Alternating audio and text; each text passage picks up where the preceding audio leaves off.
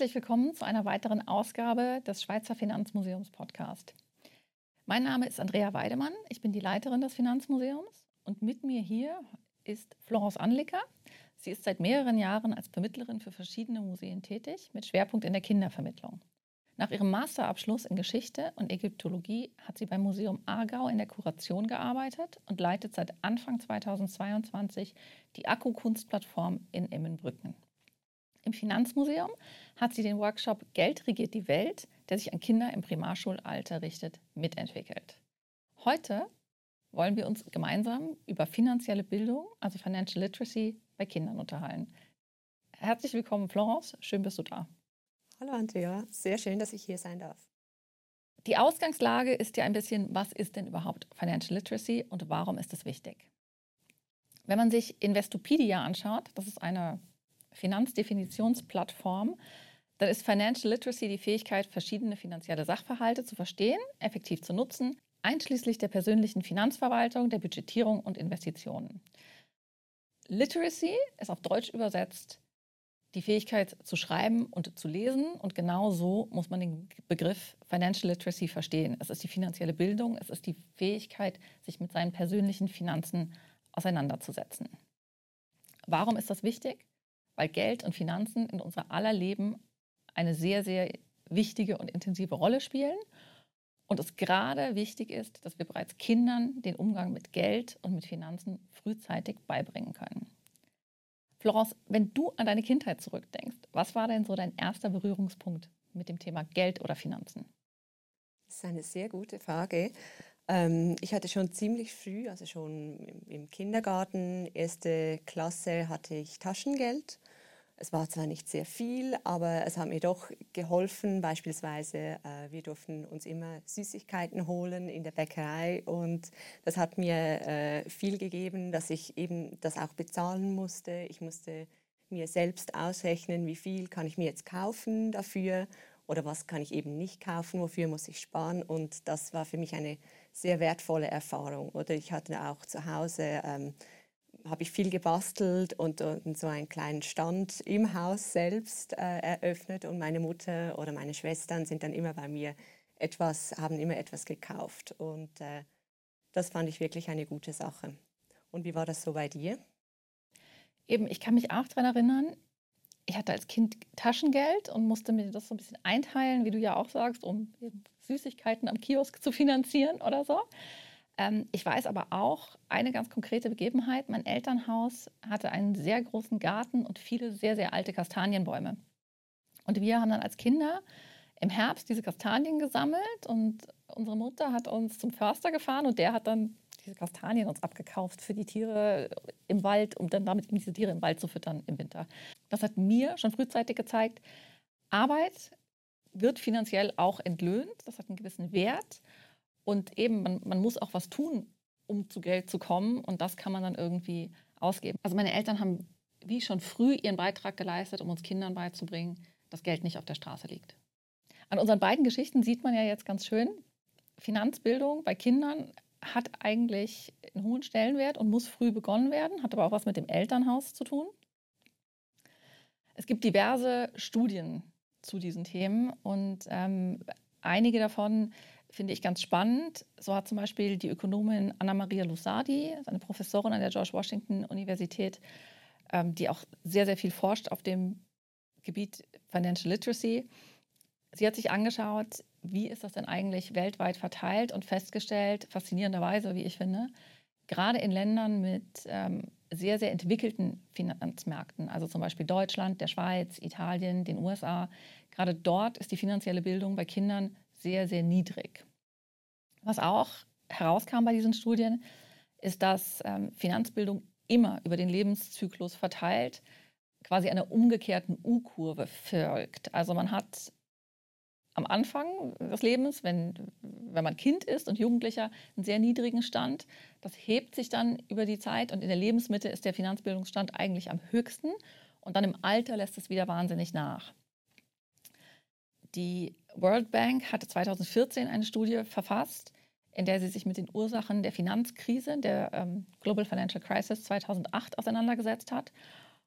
Und einer von den Punkten, die sie herausgefunden haben, ist, dass wenn Finanzbildung und Financial, äh, Financial Literacy Themen schon viel, viel früher auf dem Lehrplan gestanden hätten, gerade in den USA, hätte die Finanzkrise verhindert werden können oder hätte zumindest nicht so massive Auswirkungen gehabt, wie sie es wirklich hatte.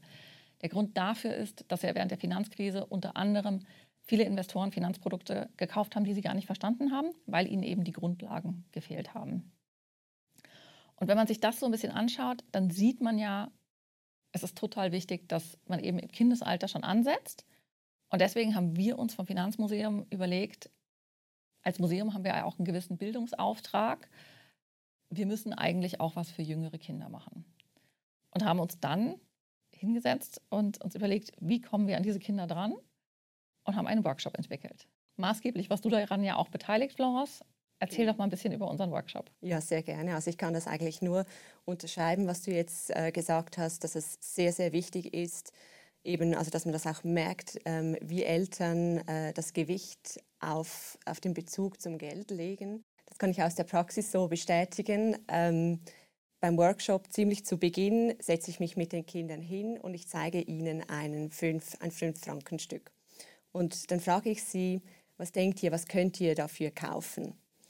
Und es ist dann sehr interessant zu sehen, äh, manche Kinder können sehr schnell äh, sagen, was sie jetzt äh, in der Mikro dafür kaufen würden. Das stimmt auch wirklich vom Wert her. Und dann gibt es andere, die können nicht sehr viel äh, damit anfangen. Die haben einfach diese Einschätzung fehlt von diesem Wert vom Geld. Und das war für mich sehr interessant, äh, darauf aufzubauen auch. Äh, unser Workshop heißt ja Geld regiert die Welt. Das war zuerst eigentlich ein Arbeitstitel, um auch ein bisschen so Ideen äh, zu evozieren, vielleicht bei mir selbst auch zu provozieren. Und er hat sich aber ziemlich schnell als äh, gut herausgestellt. Also es hat ja auch einen wahren Kern. Man merkt einfach, umso älter das man wird, dass Geld einfach in alle Bereiche des Lebens hineinspielt. Und ich komme ja aus der Kultur und wir haben immer diese ideale Vorstellung davon, wir wollen zeigen eben, was Kultur und Kunst alles kann. Wir haben dieses ideelle, diese ideellen Formate, die wir zeigen, aber man wird sich auch dem sehr schnell bewusst, wenn man einfach kein Geld hat, kann man auch keine Kultur betreiben. Und das ist so im ganzen Leben. Und ich finde das deswegen sehr gut, wenn Kinder schon früh mit diesem Thema in Berührung kommen. Ich sehe das auch an meinen Nichten, wie wichtig das ist, dass sie auch im Laden selbst äh, in der Mikro bezahlen können, um dieses Wertgefühl auch zu erhalten. Und äh, ja, aus dem hat sich eigentlich unser Workshop so immer mehr entwickelt. Und für mich war es auch sehr wichtig, dass wir das äh, spielerisch lösen. Also für Kinder ist es das Wichtigste, dass sie nicht einfach nur frontal äh, unterrichtet werden, sondern dass auch sie ihre Erfahrungen, ihre Meinung mit hineinbringen können. Und es muss ein Dialog entstehen zwischen der Führungsperson und zwischen der Klasse. Und das konnten wir eigentlich mit so spielerischen Formaten sehr gut umsetzen. Also sei es mit, ähm, dass sie Geldbeträge legen müssen oder dann auch ein Tauschspiel zum Schluss des Workshops ähm, wo sie verschiedene Sachen, sie wissen nicht, was sie ziehen, sie bekommen vielleicht ein T-Shirt oder ein Fahrrad und dann müssen sie mit anderen tauschen und wir vergleichen dann, hey, war es ein guter Tausch oder war es so ein eher nicht so guter Tausch, um so auch den Wert von Gegenständen zu erfahren. Bei der Workshop-Entwicklung haben wir ja in einer Pilotphase verschiedene Primarschulen eingeladen und von deren Lehrern dann immer noch mal Feedback nach dem Workshop eingeholt. Florence, was waren da denn deine Erfahrungen? Ja, das Feedback war für mich natürlich essentiell von den Lehrpersonen, weil sie kennen ja die Klasse am besten und sie können dann auch von, von nebenan ein bisschen beobachten, hey, hat das funktioniert, war die Klasse aufmerksam oder war das zu viel? Und ich kann mich gut erinnern, der allererste Pilotworkshop war mit einer ersten bis dritten Primarschulklasse und das war natürlich sehr, sehr schwierig, weil wir hatten da wieder eben diese verschiedenen Altersgruppen, aber auch die Niveaus, was man halt dann auch gemerkt hat innerhalb ähm, des Workshops. Und da, dort ließ sich dann auch ziemlich schnell feststellen, dass man nicht so lange bei einer Position bleiben darf. Also zu Beginn machen wir das ja beispielsweise so, dass wir uns anschauen, wie hat sich das Geld entwickelt über 2000 Jahre hinweg Und da gibt es dann halt Kinder, die wissen schon sehr, sehr viel, sind schon sehr weit auch. Ähm, vielleicht auch wieder von Haus aus äh, haben sie viel gelernt. Und die wollen sich dann auch beteiligen, sie wollen zeigen, was sie wissen. Und dann gibt es halt die anderen, die sich nicht so beteiligen können daran und für die wird es schnell langweilig. Und dann gibt es eine Unruhe. Und das war für mich ein sehr gutes Lehrstück. Oder ähm, auch sehr lehrreich für mich war ähm, das, Thema mit der Aktie. Das ist ja etwas sehr Abstraktes und dass das nicht für alle Altersgruppen funktioniert. Also man, dass man da wirklich so ein bisschen eine Altersgrenze hat, ab elf Jahre, dass Kinder das auch verstehen, weil es sehr komplex ist. Du sagst das Thema mit der Aktie. Ähm, das haben wir jetzt, glaube ich, vorhin noch gar nicht erklärt. Was genau macht ihr denn an der Stelle?